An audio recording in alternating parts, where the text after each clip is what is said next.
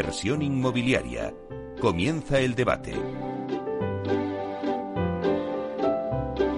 Bueno, pues esta sintonía que escuchamos nos anuncia el tiempo del debate y hoy vamos a unir urbanismo y tecnología.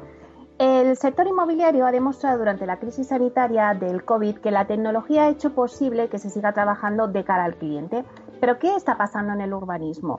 Uno de los grandes retos que tiene el sector por delante es la agilización de todos los trámites urbanísticos por los plazos tan largos que hay a la hora, por ejemplo, de tramitar las licencias, que en algunos municipios pues incluso llegan a alcanzar hasta los 18 meses y que al final pues impactan directamente en el precio de la materia prima.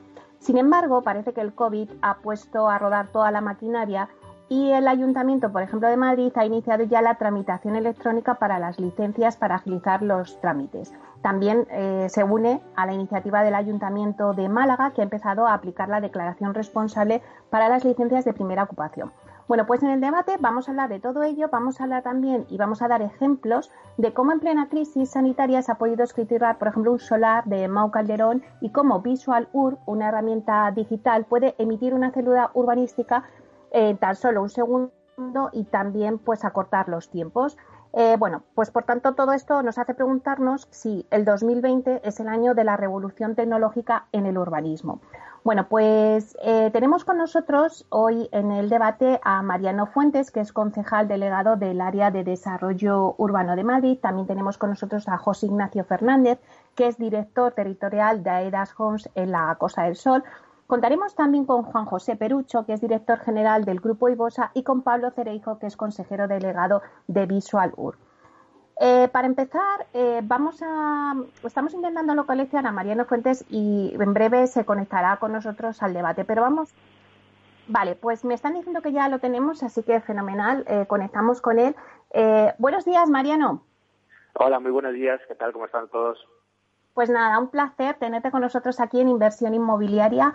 Eh, estaba argumentando un poco en el, al principio del debate, bueno, pues de si el 2020 va a ser el año de la revolución en el urbanismo. Sé que, bueno, pues que el Ayuntamiento de Madrid ya trabaja en un plan para agilizar los trámites de licencia urbanística. Eh, también os vais a sumar a esa licencia, bueno, pues al tema de la responsabilidad social. Cuéntanos un poco en qué consisten todos estos planes. Bueno, realmente eh, lo que estamos intentando hacer es, eh, y lo que siempre llevamos desde que hemos entrado en el, en el gobierno del Ayuntamiento de Madrid, es eh, adecuar la administración pública a las buenas prácticas de la sociedad civil. Consideramos que es importantísimo. Por eso, el proceso de transformación digital eh, es una de las partes fundamentales que tenemos y que estamos poniendo en práctica ya desde el mes de junio. ¿Esto que ha posibilitado? Ha posibilitado que muchísimos trabajos que se hacían presencialmente ya los estemos haciendo de forma digital, de forma telemática, y por tanto estemos mejorando eh, día a día continuamente los plazos de tramitación de todos los expedientes. Lo que nosotros hemos eh, publicado y hemos eh, puesto en marcha, porque muchas de esas propuestas ya están puestas en marcha, es un gran plan de choque porque entendemos que el ayuntamiento tiene que ser palanca de reactivación económica del sector y, por tanto, tiene que convertirse en un agente facilitador. ¿Qué es lo que hemos hecho? Pues para empezar, eh, hemos generado, creado una nueva unidad, un equipo de guardia de inspectores que, se encarguen de realizar todas las licencias de primera ocupación que se encuentran paralizadas por eh, el decreto de alarma del gobierno y por tanto lo hemos considerado como servicio esencial y ya hoy están eh, realizando esas primeras visitas de inspección que sin duda pondrán en el mercado de forma directa en las próximas semanas 1.300 viviendas. Para nosotros será muy importante. Luego hemos modificado también eh, mediante elementos de transformación digital pues todo el proceso de, de las comisiones de patrimonio, aumentamos su periodicidad, hemos puesto en marcha un sistema para que las obras de gran tamaño, de gran calado, de mayor calado, mejor dicho, se puedan iniciar por fases, con una licencia por fases, es decir, que puedan iniciar el movimiento de tierra, cimentación y estructura de forma paralela a, la continuidad o a, o a que el expediente administrativo continúe su tramitación hasta obtener la licencia final. Hemos puesto en marcha un nuevo concepto que es el de licencia provisional para todos aquellos expedientes de obras de menor calado, que para nosotros es importante porque lo que queremos es reactivar la ciudad de Madrid.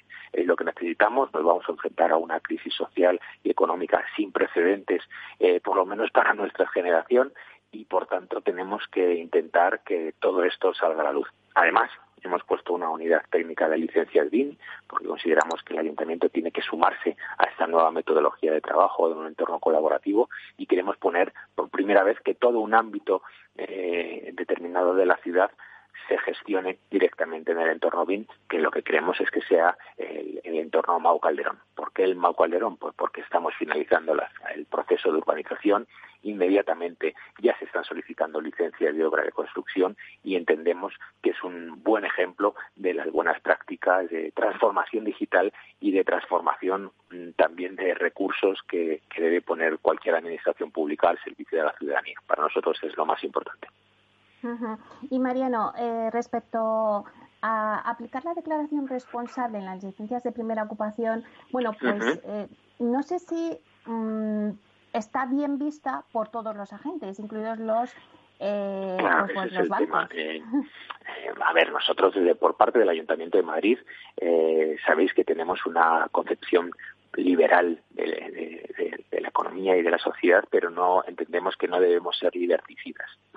Y es cierto que debemos entrar, eh, tener muy claro el concepto de declaración responsable, dónde se puede aplicar y dónde hay determinadas licencias urbanísticas en las que el propio proceso promotor, el propio proceso inmobiliario, pues eh, no es conveniente establecer una declaración responsable, como por ejemplo para la licencia de obra, por los problemas que luego puede tener, por ejemplo, con entidades bancarias, con registro de la propiedad, es decir, hay que hacer las cosas con sentido, con criterio, con pausa. Desde luego, celebramos y así se lo transmitimos eh, ya en el mes de octubre, el Ayuntamiento de Madrid tuvimos una reunión en la Comunidad de Madrid para exigirle a la comunidad la modificación de la ley del suelo y que permitiera que las licencias de primera ocupación se pudieran tramitar por el proceso de declaración responsable, pero hasta ahí. De ahí a decir que todas las licencias urbanísticas se puedan tramitar por declaración responsable, bueno, pues hay un largo camino y un largo trecho, sobre todo eh, para aclarar con otros agentes y sobre todo porque también hay que preguntar al, al, sector eh, si está conforme y de acuerdo, y no solo al sector, sino también a todos los profesionales que se dedican eh, a la construcción, a la arquitectura y a la ingeniería. Es decir, hay que las cosas hay que hacerlas despacio, eh, vísteme despacio que tengo prisa, normalmente como solemos decir, y por tanto nosotros entendemos que, uno, poner la licencia de primera ocupación mediante declaración responsable es, es una medida que sin duda va a agilizar muchísimo todo el proceso constructivo y todo el proceso de adquisición de vivienda y reactivación del sector. Y dos, existe una segunda fase donde se tiene que estudiar, por supuesto, esa ampliación de declaración responsable al resto de licencias, pero piano piano, ¿vale? Es decir, poco a poco y, nosotros es, eh, bueno, pues creo que es una postura sensata y, ya sabéis y estáis percibiendo que el Ayuntamiento de Madrid pues trabajamos en esas líneas, ¿no? De tener claro las ideas, hacia dónde vamos, con la colaboración eh, de todos, contando, por supuesto, con la colaboración público-privada y sin lugar a dudas eh, evitando tener ideas felices, que creo que no son buen ejemplo de una buena gestión. Pues si te parece, eh, tenemos con nosotros también a José Ignacio Fernández, que es director territorial de Aldasjon en la Costa del Sol. Buenos días, José Ignacio. Buenos días, un saludo a todos.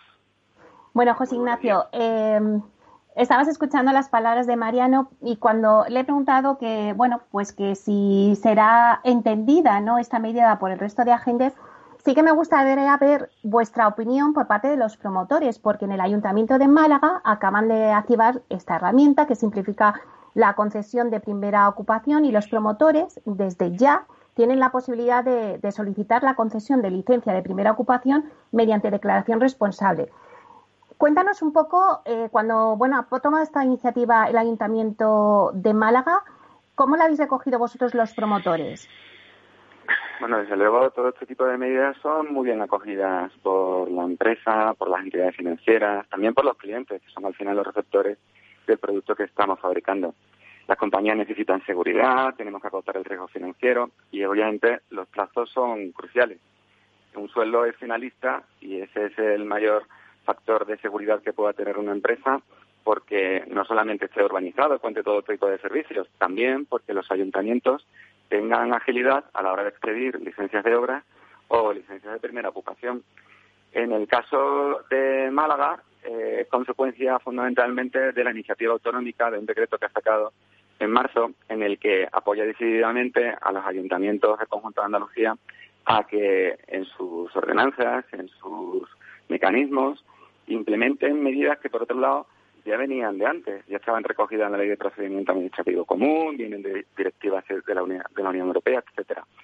Eh, esto ha pasado en Málaga con un apoyo decididísimo de la Corporación Municipal, pero es que también ha pasado en el conjunto de la Costa del Sol.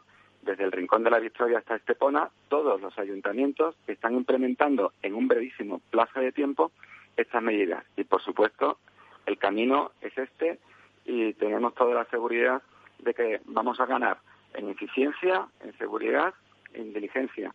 Y va a animar la economía, que también hace falta mucho en este contexto. Hay muchas cosas mm. por hacer, pero creemos que este es el primer paso. Sí, y también, José Ignacio, vosotros en Aerascon, que estáis presentes allí en Málaga, ¿cómo os afecta o eh, podéis pedir ya solicitud?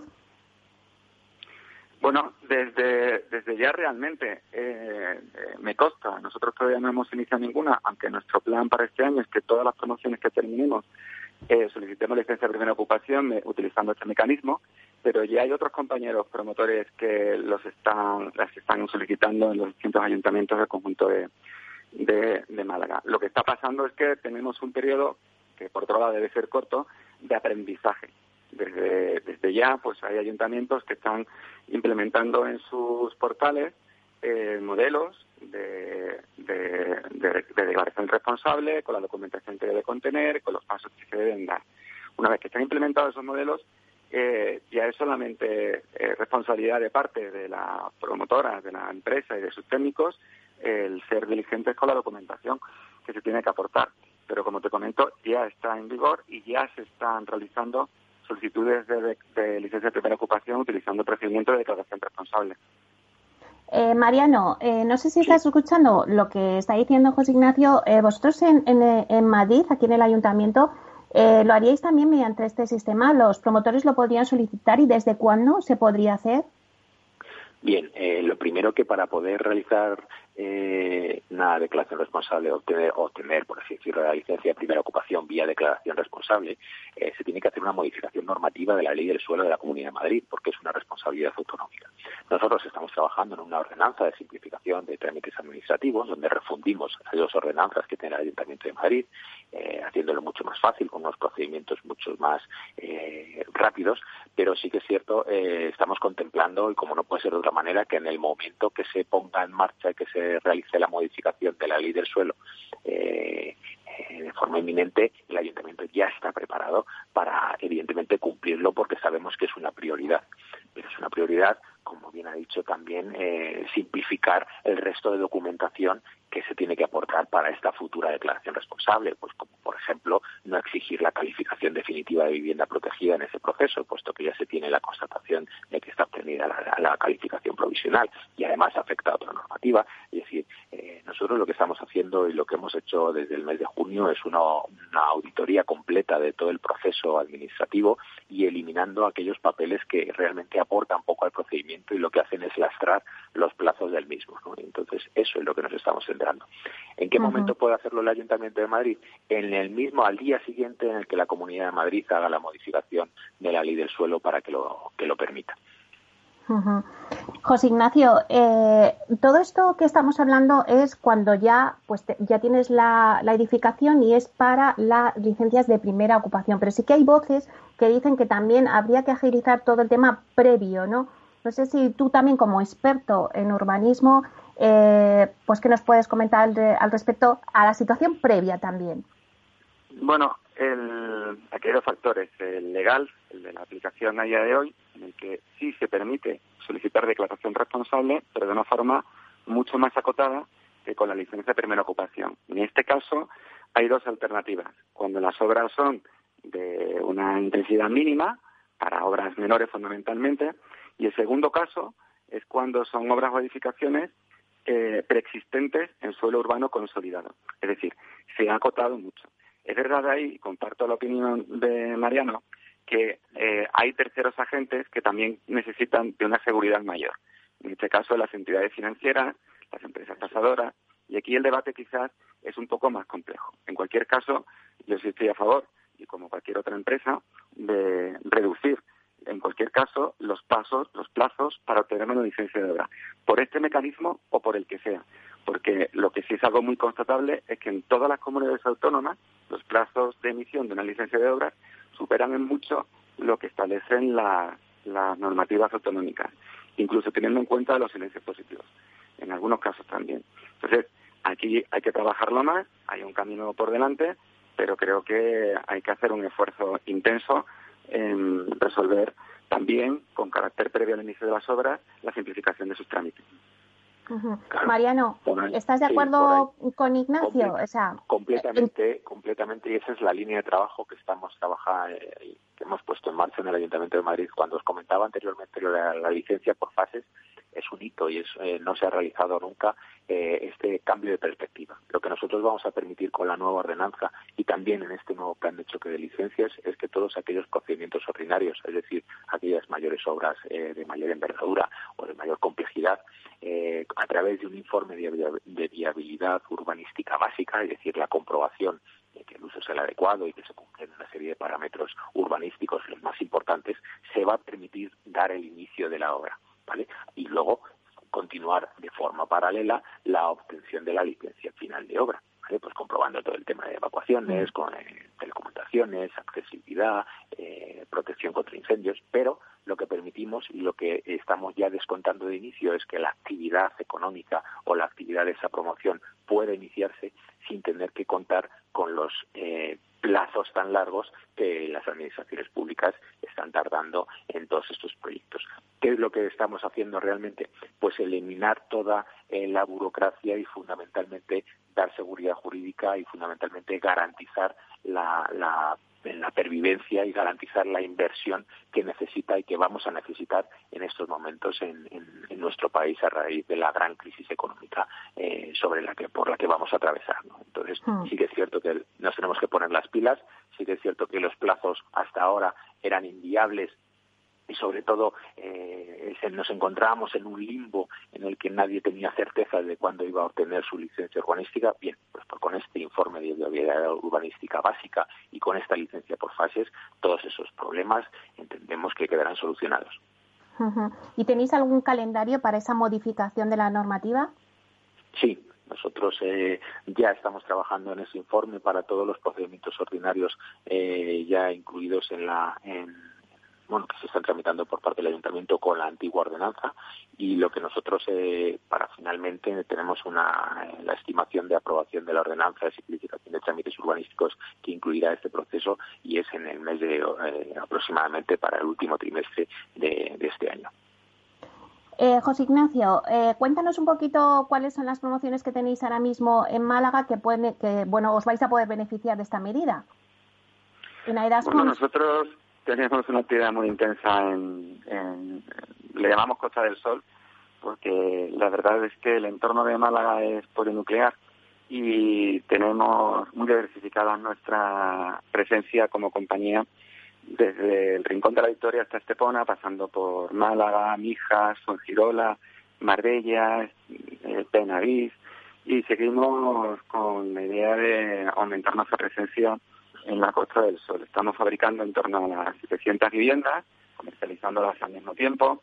Tenemos una cartera de suelo de otras 1.300 viviendas y nuestro ánimo es mantener nuestra presencia a más, aumentarla incluso con las incertidumbres que existen. Es verdad que estamos notando este esfuerzo administrativo eh, de las comunidades autónomas, de los ayuntamientos, para resolver estos problemas y eso da mucha seguridad, da muchísima garantía de inversión a, los accionistas de, cualquier empresa. Esto es una ventaja adicional en un contexto que si bien es convulso, pues en particular Costa del Sol, al ser un mercado que combina la, demanda nacional con la internacional, somos muy sensibles al mercado internacional, eh, creemos que tenemos una fortaleza potente en este contexto.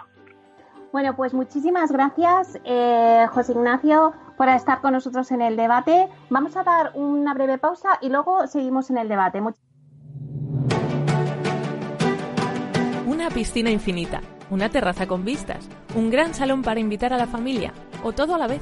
No importa lo que estés buscando para tu nueva casa, en Aedas Homes lo hacemos realidad. Entra en aedashomes.com y sal de la fila de los que sueñan. Aedas Homes Tu casa, por fin.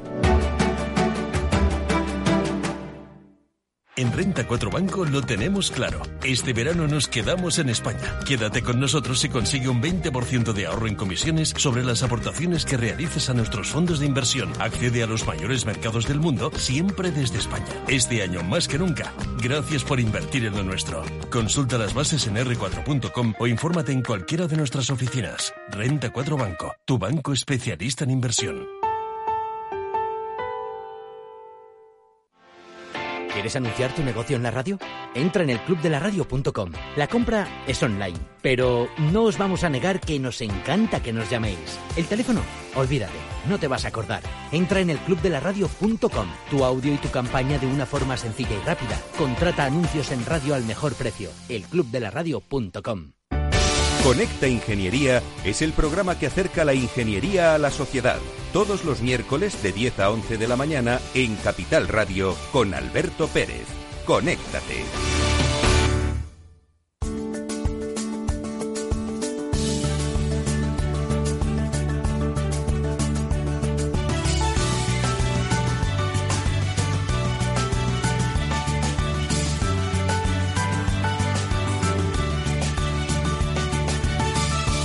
...1785 motivos por los que hasta un noruego querría ser español. Motivo descubridor. ¿Sabes quién inventó el traje de astronauta? Un ruso, seguro. O un norteamericano, quizás. El traje de astronauta lo inventó en 1935 el militar granadino Emilio Herrera Linares. Un militar español, el traje que usan los astronautas de la NASA. Exacto, la NASA lo adoptó para los viajes espaciales. Emilio Herrera lo había diseñado para viajar en globo hasta la estratosfera a más de 22.000 metros de altitud.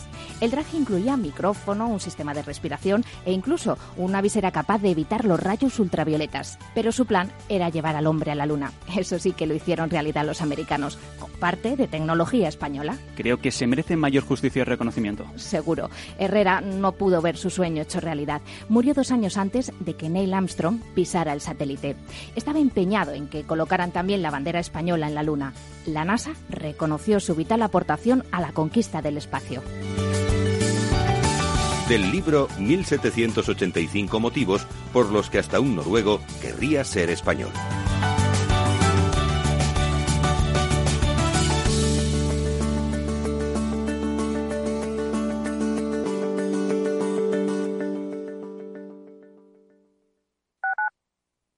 Escuchas Capital Radio, Madrid 105.7, la radio de los líderes. Disfruta de la mejor cocina gallega en Montes de Galicia. Todo un clásico moderno en el barrio de Salamanca. Disfruta de la variada dieta atlántica, de las mejores carnes y pescados tratados con respeto y transparencia y regados con una de las mejores bodegas de la zona. En grupo, en familia o en pareja, Montes de Galicia te ofrece el espacio perfecto en cada ocasión.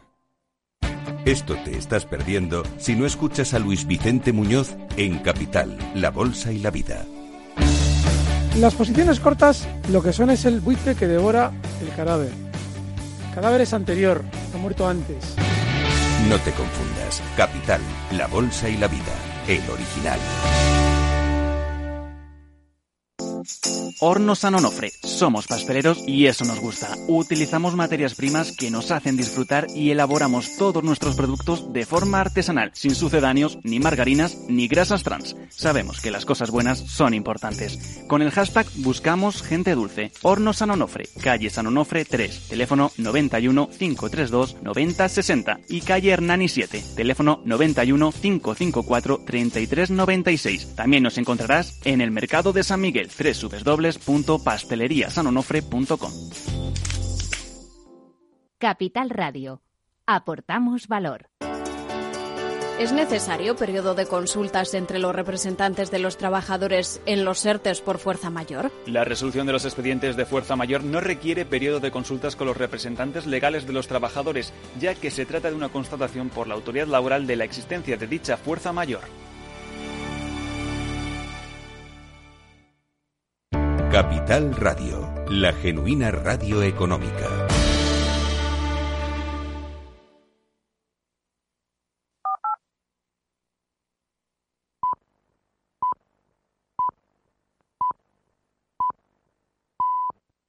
Inversión inmobiliaria con Meli Torres.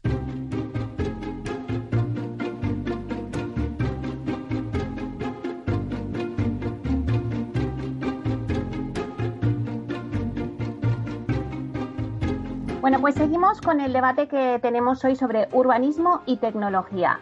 Eh, tenemos en este segundo bloque eh, conectados con nosotros está Mariano Fuentes, sigue con nosotros, concejal delegado del área de desarrollo urbano de Madrid. Está también con nosotros Juan José Perucho, eh, director general del grupo IBOSA, y Pablo Cereijo, consejero delegado de Visual UR.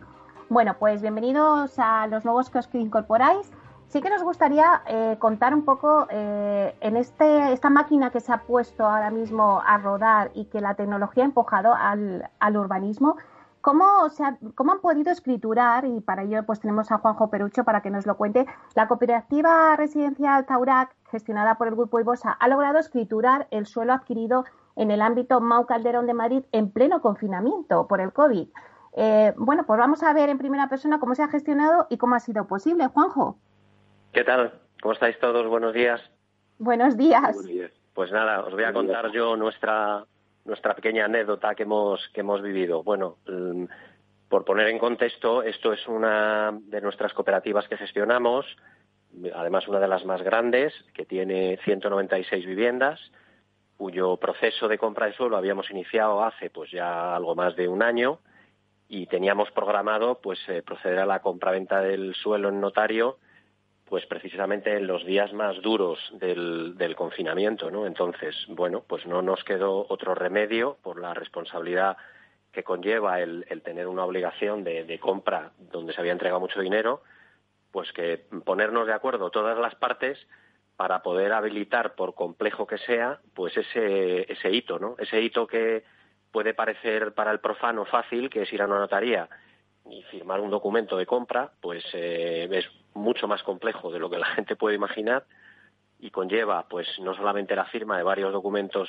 eh, anexos a, la, a la propia compraventa, como es la escritura de préstamo hipotecario de financiación, y como lo es que en este caso esta operación tenía un añadido de complejidad, que es que el, el, que nos vendía el suelo, que era Mau, pues eh, se quedaba con los locales eh, porque tiene un compromiso previo con un gran operador de supermercado y eso nos obligó no solamente a hacer un contrato privado de compraventa del propio local, sino que el propio local ha tenido que ser diseñado telemáticamente para que un supermercado con todas sus especificaciones pueda operar, ¿no? Y es un, local pues eh, con unas eh, características muy muy muy características, ¿no? ¿Qué agentes implica todo este proceso? Pues por un lado una cooperativa que también tiene su complejidad porque al final tú estás operando eh, en base a, a, otros titulares, que son un montón de familias, en este caso 180, y que tiene que haber un proceso de autorización para la firma, ¿no? que hay dos pasos, tanto una asamblea como un consejo rector. Todo esto, pues al final, como me imagino que la mayor parte de las empresas que trabajamos ahora, pues tenemos un montón de herramientas eh, tecnológicas, pues bien sea los tradicionales WhatsApps o Telegrams o mails, como las, las teleconferencias, pues a través de múltiples plataformas tecnológicas, ¿no? Entonces todo esto desata una negociación con muchos flecos, pues que nos ocupa todo el tiempo mediante videoconferencias, mails o, conversaciones telefónicas. No solamente con los representantes de la cooperativa, sino también con los representantes de MAU, que era el vendedor del suelo, que además estaba asesorado por un, por, por un consultor como Colliers y por un despacho de abogados como Cuatro Casas, que también participaban en toda esta negociación, y además con Caixa, eh, que también financiaba la operación, y además con los propios notarios y sus estructuras en las notarías, que además, para complicarlo más todavía, eran dos notarías, no una, porque una firmaba la compraventa y la otra la hipoteca. Bueno, todo esto al final nos ha obligado ¿Se ha conseguido? Las tradicionales, las tradicionales reuniones en presencia física por todo tipo de herramientas tecnológicas, ¿no? Bueno, lo importante es que se ha conseguido, Juanjo. Eh, Mariano, pero no solo se ha conseguido escriturar ese suelo en estas semanas de teletrabajo. ¿Qué más desarrollos de proyectos eh, ha habido en Madrid que han recibido luz verde? ¿Y cuántas licencias de primera ocupación han concedido?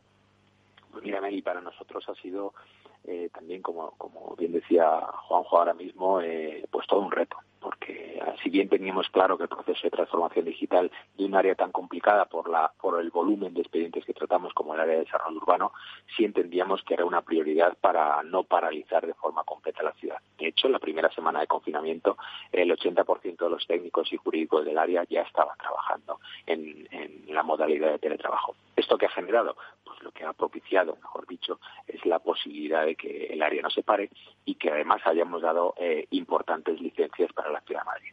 Las más importantes, pues por supuesto, las 300, las licencias de primera ocupación para más de 300 viviendas o las licencias de obra para la construcción de otras viviendas, pero sí que es cierto que nos ha permitido eh, terminar procesos de trabajo eh, de, de, obras muy importantes para la ciudad de Madrid, como por ejemplo, por fin, hemos otorgamos la licencia de primera ocupación del complejo Texas, por fin dimos la licencia final de construcción para la quinta torre, para la Torre Caleido, que sin duda ha sido un hito desde el punto de vista técnico, porque es un edificio de gran altura, donde se comparten distintos usos muy complicados, como lo es el, educativo y lo es el sanitario. Eh, por fin hemos conseguido también eh, dar la primera fase, la licencia de obra de la primera fase de, de complejo de ampliación de IFEMA. No nos podemos saltar y olvidar, por supuesto, que hemos trabajado de forma conjunta, todo telemática, como también decía Juanjo, con miles de horas de trabajo a través de videoconferencia con los compañeros de la Dirección General de Urbanismo de la Comunidad de Madrid para poder aprobar de forma definitiva Madrid Nuevo Norte. Y, por supuesto, también sí quería reseñar un aspecto, un, trabajo importante que vimos en los días más duros de confinamiento y los días más duros de la pandemia, que es por primera vez dimos una, licencia de primera ocupación mediante una inspección virtual. Y esto lo tuvimos que hacer porque era una residencia de mayores que nos demandaba la Comunidad de Madrid para poder trasladar a todas las personas que, que no se encontraban todavía eh, afectadas por coronavirus en determinadas residencias que sí habían sido por el virus. Y por tanto pues eso eh, para nosotros ha sido un acicate un incentivo y en el que ha generado que la transformación digital no la metamos en vena y, por primera vez eh, hayamos conseguido dar una, licencia de primera ocupación de una residencia de mayores mediante una inspección virtual. Esto ha sido curioso, ha sido a través de, las redes, de los móviles, de una videoconferencia en directo del jefe de obra visitando la obra mientras que el técnico eh, estaba en la oficina. Es decir, ha sido un proceso muy bonito y sin duda pone las líneas de trabajo que tenemos que desarrollar en el futuro, no solo para la administración pública, sino para la sociedad en general. Sí, desde luego la tecnología es la que ha impulsado muchos hitos en, durante el confinamiento. Eh, Pablo Cerejo, consejero de Visualur. Buenos días, Pablo. Muy buenos días. Muchas gracias, Meli, por invitarme. Bueno, Pablo, tú siempre me lo estás diciendo en el programa, que el urbanismo digital, eh, vosotros con Visualur tenéis también una herramienta que además da cédulas eh, al segundo, no hace falta esperar mucho más. Sí, bueno, vamos a ver, yo eh, efectivamente, eh, nosotros no emitimos cédulas. Lo que sí efectivamente podemos hacer es darte la normativa urbanística de una parcela a golpe de clic, ¿no? Entonces, eh, si esa tecnología la incorporaran los ayuntamientos, tendrían las cédulas urbanísticas hechas al momento que solamente el técnico tendría que revisarlas, ¿no? básicamente, esto que comentáis de los cambios normativos, sabes que yo siempre me he mostrado y muy en desacuerdo con, los cambios normativos porque bastante compleja es la normativa urbanística en toda España con sus 17 comunidades autónomas como para eh, seguir modificando cosas, ¿no? Entonces, eh, sí es verdad que me sorprende este tipo de cambios porque me parecen extraordinarios, ¿no? Me parece que la agilización en, los procesos eh, en los procesos de concesión de licencia es extraordinaria. Eh, me, gustaría apuntar que me ha gustado mucho lo que decía Mariano Fuentes, eh, pues que tenía un departamento de licencias BIN o un departamento de, de, técnicos eh, BIN, eh, porque es básicamente lo que va a poder hacer que esto funcione, ¿no? Es decir, está muy bien, es muy bonito el planteamiento que hace la presidenta de la comunidad de, oye, pues vamos a eliminar las licencias, se puede hacer, no es tan difícil, es bastante sencillo. Es decir, eh, eh, igual que es una barbaridad que estemos esperando más de un mes a que, nos, que un ayuntamiento conceda, eh, nos dé una cédula urbanística y eso se puede automatizar y conceder en un segundo, ¿eh? en un segundo, y, no digo en dos, digo en uno, eh, pues las licencias de obra también se podrán eh, hacer mediante declaración responsable. Lo único que hace falta es que tengan tecnología, ¿no? Que, que yo creo que antes que los cambios normativos lo que tiene que haber es tecnología. Y por eso el departamento que, que Mariano Fuentes ha, impulsado en el Ayuntamiento de Madrid me parece la clave, me parece la clave. No sé si, si es eh, suficientemente grande o, o, no, pero la realidad es que el camino va por ahí.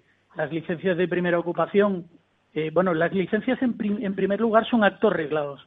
¿Y los actos reglados en qué consisten?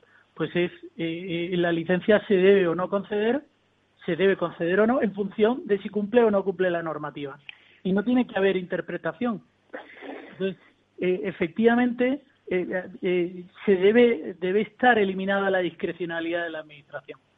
¿Qué, ¿Por qué entra, por qué debería estar eliminada la discrecionalidad de la Administración? Porque la propia definición de la licencia así lo establece. Pero, ¿por qué al final hay tantas dudas en la interpretación de una norma? Pues es muy fácil. Te voy a dar datos. El Ayuntamiento de Madrid tiene un plan general del año 97 ¿eh? y tiene 321 modificaciones puntuales de su plan general, 45 modificaciones de plan parcial, 22 de plan especial y 12 de estudio de detalle. Estos son datos de junio del año pasado, pero de, los últimos 10 años. ¿eh? Hablamos de que tiene 33 planes parciales, 1.005 especiales. Eh, entonces, es tan difícil saber qué normativa se aplica es tan complejo que eh, eh, ¿por qué pasa eso? Pues porque la ley del suelo eh, los tiene corsetados. Ojalá el Ayuntamiento de Madrid pudiera decir, oye, voy a tramitar un plan general nuevo donde hay un texto extraordinario, único y, y donde no hay tanta interpretación en el camino.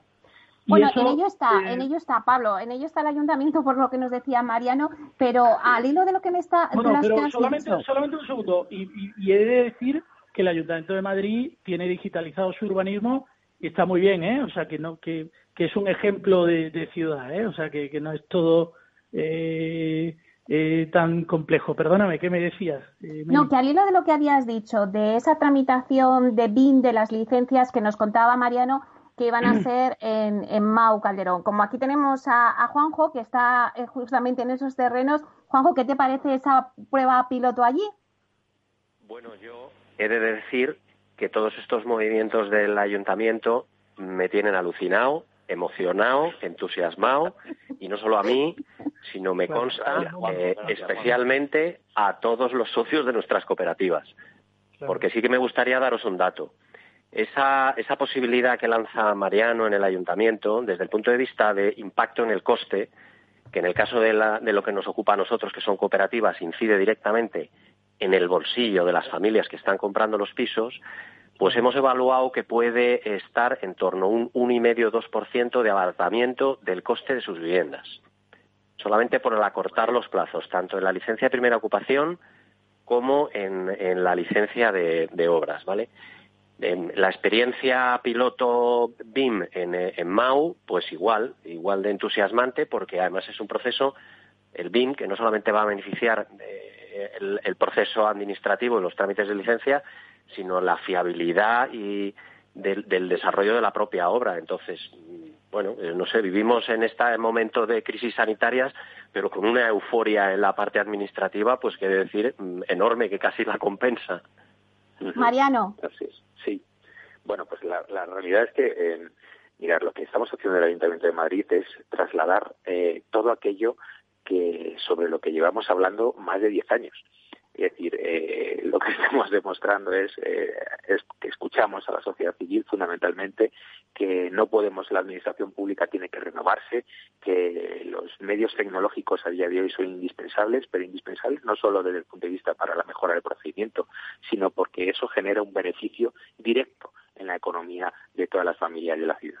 En este caso, la reducción de plazos en la tramitación de licencias, como bien ha, dicho Juanjo, eh, supone directamente un, ahorro y la capacidad de que la gente siga manteniendo en el bolsillo eh, su dinero, ¿no? que es lo que, lo que a nosotros nos interesa y sobre todo no solo en esta fase, en esta fase de licencia de construcción, sino que todo el entorno BIM lo que nos genera también es que como la comunicación sigue siendo constante y cualquier de proyecto se ve de forma inmediata, queda reflejada de forma inmediata, los plazos para la obtención de esa primera ocupación, desde luego, quedan reducidos al mínimo.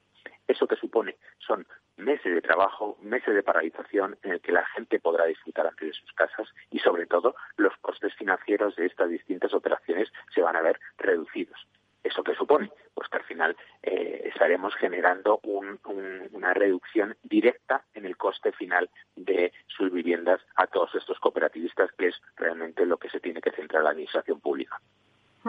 Pablo, al final el, el año 2020 es el año de la revolución en el urbanismo, de lo que tanto hemos hablado. Pues yo creo que sí, yo creo que, esto se ha ido fraguando a lo largo de estos años, pero todas estas noticias eh, yo creo que, que, van a dar una mayor calidad de vida al ciudadano y sobre todo un abaratamiento de la vivienda, ¿no? Eh, de la vivienda o de, o de la inversión o, de cualquier eh, actuación, ¿no? Ya en su momento, cuando se permitió por el Ayuntamiento de Madrid la declaración responsable a la hora de obtener una licencia para, para poder ejercer una actividad tipo bar, restaurante o cosas así, eh, pues ya fue una revolución y esto que se plantea de la licencia de primera ocupación, pues eh, con el entorno BIM, eh, lo que pasa es que no solamente debe estar preparada la administración, también deben estar preparados los, los actuales arquitectos, ¿no? Que, que efectivamente pues hay que conocer muy bien esa tecnología y el que no esté en ella, pues desde luego no va a poder seguir, ¿no? Entonces, la revolución digital eh, va a abaratar, va a mejorar la calidad de vida tanto de profesionales como de, los usuarios finales y, es una gozada escuchar esto, ¿no? Es una gozada el que, el que haya políticos con interés en, eh, mejorar este tipo de procesos.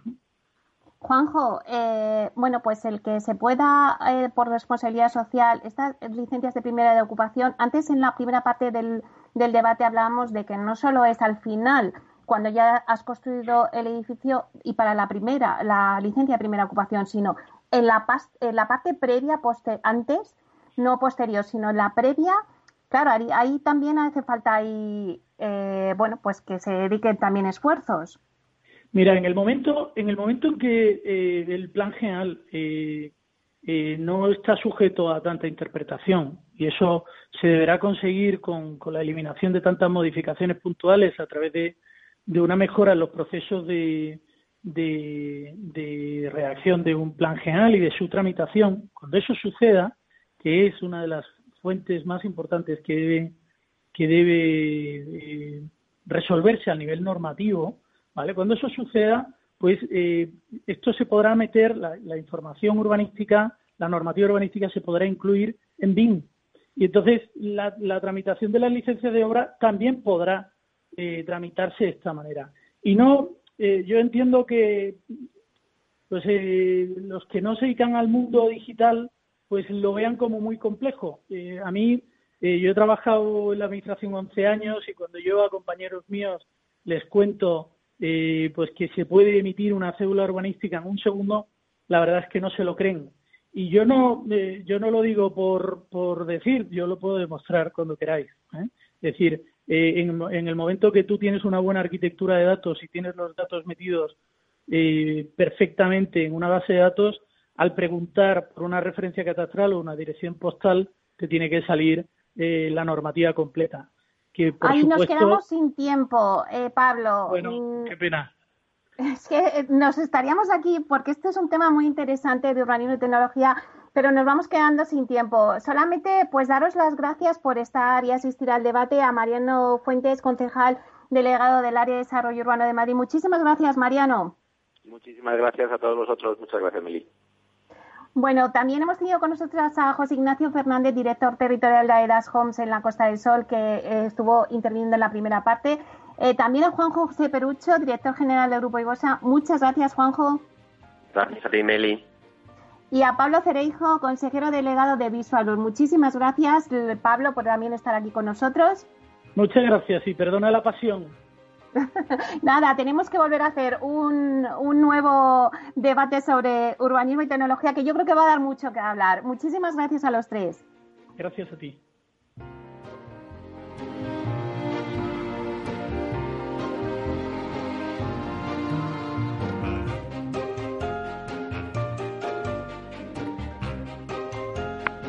Espacio de Félix Franco en la realización técnica y de quien les habla, Meli Torres. Bueno, pues les esperamos la próxima semana aquí, otra vez en inversión inmobiliaria desde casa. Y bueno, pues a ver cómo se soluciona toda esta situación y poco a poco recuperamos la normalidad. Hasta entonces, que sean felices.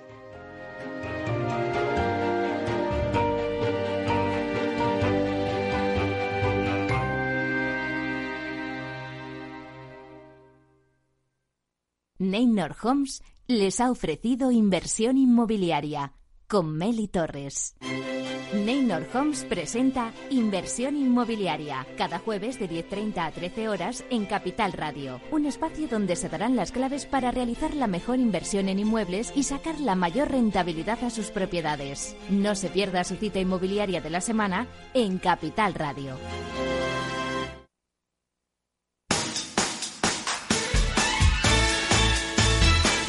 Capital Radio, música y mercados.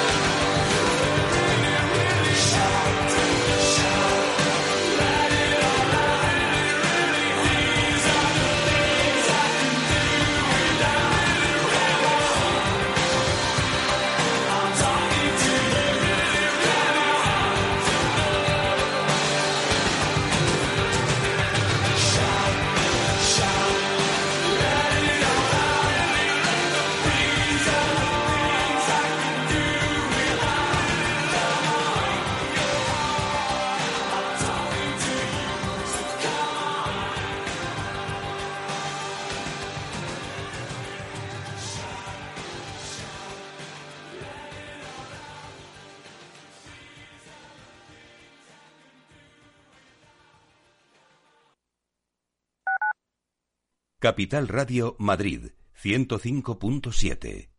Disfruta de la mejor cocina gallega en Montes de Galicia. Todo un clásico moderno en el barrio de Salamanca. Disfruta de la variada dieta atlántica, de las mejores carnes y pescados tratados con respeto y transparencia y regados con una de las mejores bodegas de la zona. En grupo, en familia o en pareja, Montes de Galicia te ofrece el espacio perfecto en cada ocasión. Los datos son el petróleo de nuestro tiempo. ¿Quieres saber cómo el Big Data está cambiando nuestras empresas y nuestras vidas?